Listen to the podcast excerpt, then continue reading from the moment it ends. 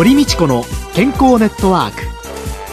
この番組は毎週医療や美容などの専門家をお招きして私たちの健康のために役に立つお話を伺う健康生活応援番組です。エビデンスサプリメントとマヌカハニーで健康な毎日をお届けする「コサナの提供」でお送りします。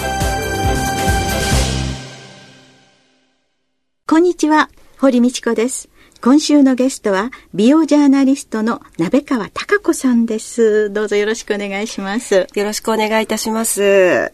いや、あの、私、先日ですね、デパートに行きましてですね、はい、お顔のね、シミ対策いかがですかって言われて、私の顔になんか光を当ててくださって。ああ、あの、お肌をチェックする機械とか。機械みたいなので、そしたらですね、まあ、シミ予備軍がこれですよとかね、その後シミになりますよとかね、ものすごく驚、驚しい顔を見てしまったんですけど。今、機械で、あの、目には見えない、肉眼では見えないシミも見せてもらえるんですよね、カウンターによっては。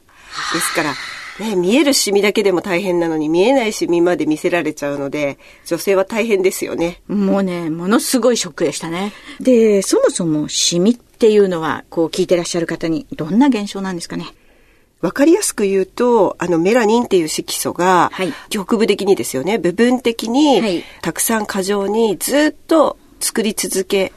られてしまうことで、はい、ちょうどこうタコが墨を吐くようなイメージってわかりますか？はい。ああいう感じ。細胞があんな風にこう、メラニンっていう墨をずっと吐いてるイメージをしてもらえるといいと思うんですけども、で、そのたくさんメラニンが作られて、ちょっと肌の奥に沈んでしまうと、まあ、なかなか取れなくなっちゃったりとか、あとはたくさんそこで部分的に作られてるので、いくらこうお肌がターンオーバーをしても、結局、1ヶ月2ヶ月ターンオーバーをしても、ずっとメラニンが作られてるので、まあ同じ場所にずっとシミが残ってしまうっていう感じなんですよね。紫外線とか、あと刺激とかですね、肌をこすったりとか。摩擦とか、そういうことも良くないって言われてますし、虫刺されの後ってちょっと残ったりするのも、ああいう炎症とか傷も刺激として、こう、やっぱりメラニンがどうしてもたくさんできちゃうので、紫外線だけじゃなくて、私もこの間ちょっとスキューバダイビングをして、やはり、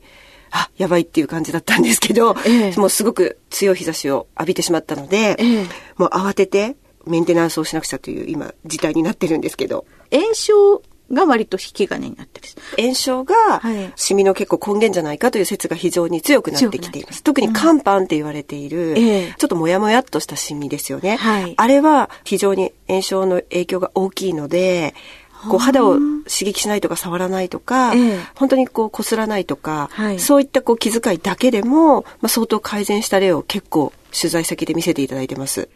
よくあの、もやもやっとしたシミと、非常に濃く、ブチッとこういう境目がはっきりとした、ブチッとした黒いシミができてて、あれはどちらかというと、老人性色素斑っていう、名前が老人ってついてるんですが、別にお若い方でも結構できてるんですけど、ああいうこう、ブチッとしたシミと、割と左右対称にもやもやっとこう頬のあたりにできるような看板というシミと、はい、まあ、大きく分けるとこの2つがあると思います。この2つっていうのはやはりあの対応とかなんか違うんですかね？あのメラニンがたくさん作られ続けているっていう共通点はありますけど、あのブチッとした老人性のシミは角質層もすごくその部分だけ厚くなっていて、ちょっと組織的な変化を起こしているので、うん、やはりどうしても今ですと、まあ、レーザーで取る方が実際には多い。なかなか化粧品やサプリメントだけで必ずしも取り切れるとはちょっと言えない。というふうには言われていて、肝斑の場合はあまりレーザーの治療が難しいんですよね。レーザーも刺激になるので、むしろサプリメントだったり、化粧品だったりでちゃんとお手入れをし続けないと難しいというふうに言われてるんですよね。じゃあ、私はこれからどういうケアをしたらよろしいんでしょうかまだでもないですよね、シミが。お顔に肉眼的にはそんなにないけれども。沈んでるだけでということですよね。はい。でもその場合はやはり、まず日焼け止めをちゃんとつけて、紫外線という刺激を肌に入れないことだと思うんです。で、日焼け止めと、あとパウダーファンデーションってあるじゃないですか。はい、やはり厚化粧っていうのは人によっては抵抗があると思うんですが、ことシミの予防ということに関しては、ファンデーションを厚塗りしている人の方がシミができにくいというちゃんとデータもあるので、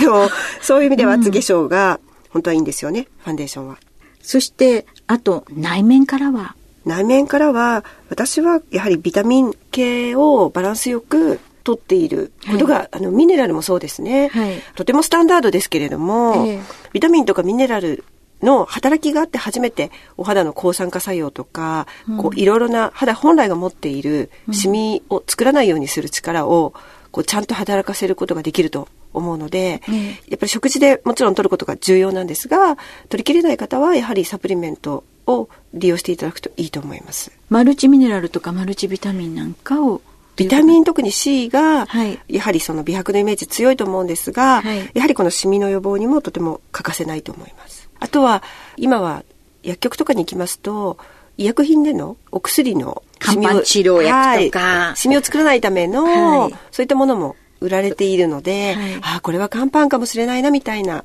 うん、あの、見てちょっと身に覚えのある方は相談されるといいと思います。はい。そういうあの美白化粧水とか乳液とかを選ぶ時っていうので、これはその肌質ですかね。はい。そういうものによって何か選び方違いがあるんですか？基本的には乾燥肌の人はこんな美白がいいとか、はい、オイリー肌の人はこんな美白がいいというセオリーははっきり言ってあまりないんですよ。はい、美白っていうのはメラニンを作るメラノサイトという細胞に向けて使うものなので、メラノサイトというそのメラニン色素を作る細胞は、はい、どんな肌質の人にも同じようにあるわけなので、はい、あまり実は関係ありませんね。はいじゃあ、メラノサイトにバシッと。そうなんです。例えばですが、一つしか買わないんだったら、はい、美容液がいいと思います。なぜならば、いろいろなメーカーさんの傾向を見ますと、やはり一番美容成分を有効的に配合して、力を入れてですね、美白化粧品として際立たせるのは大体美容液なんですよね。メインの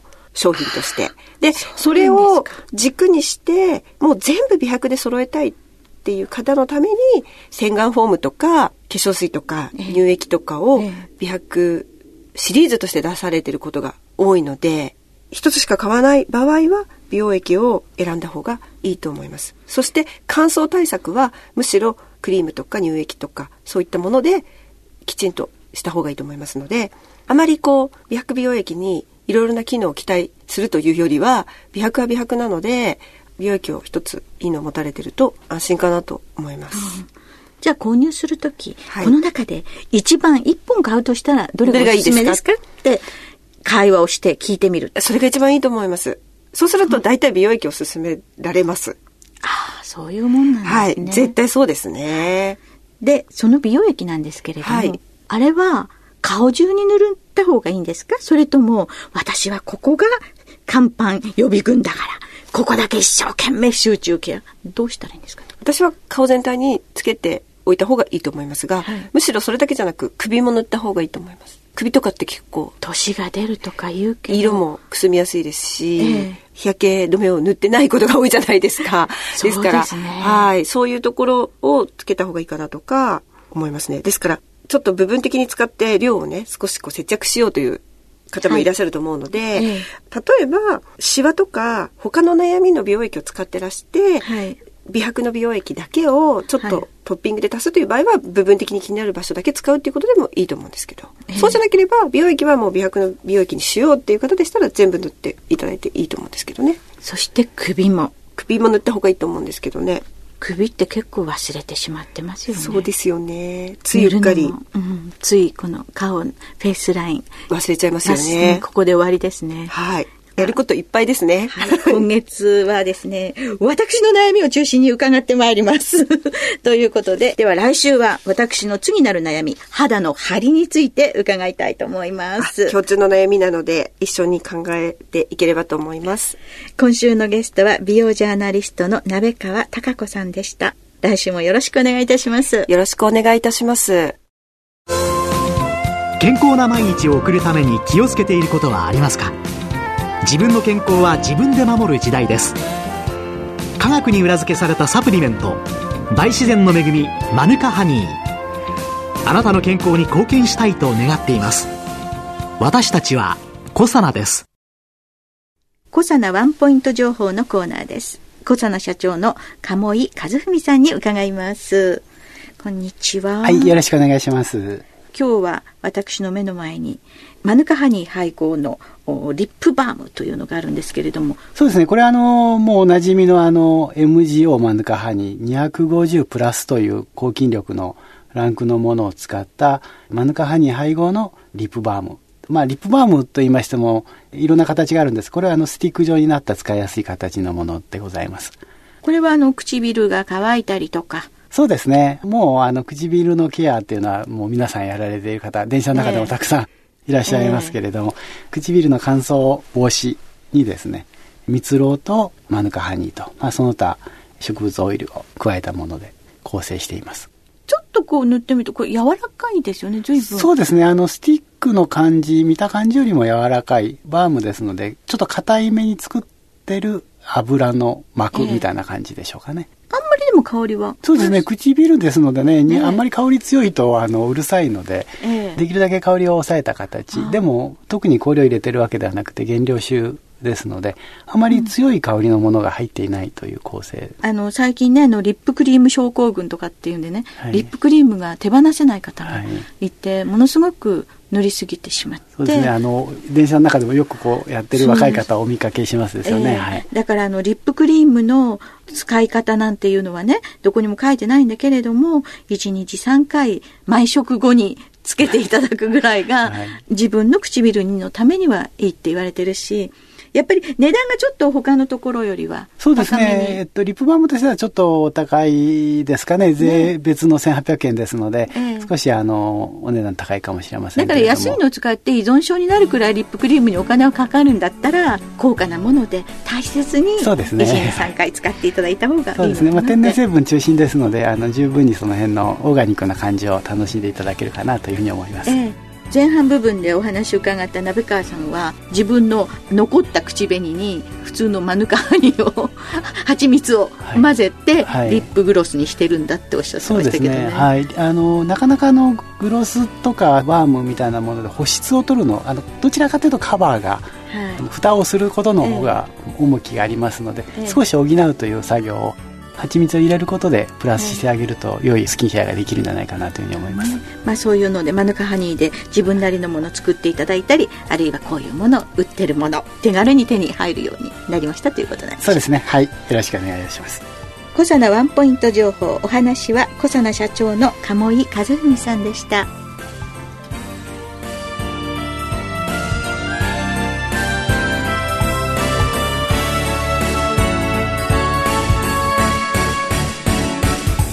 堀道子の健康ネットワーク。健康と美容についてもっと詳しく知りたい方は是非コサナのサイトへ。検索で「コサナ」カタカナで「コサナ」と入力してください。この番組はエビデンスサプリメントとマヌカハニーで健康な毎日をお届けする「コサナの提供でお送りしました。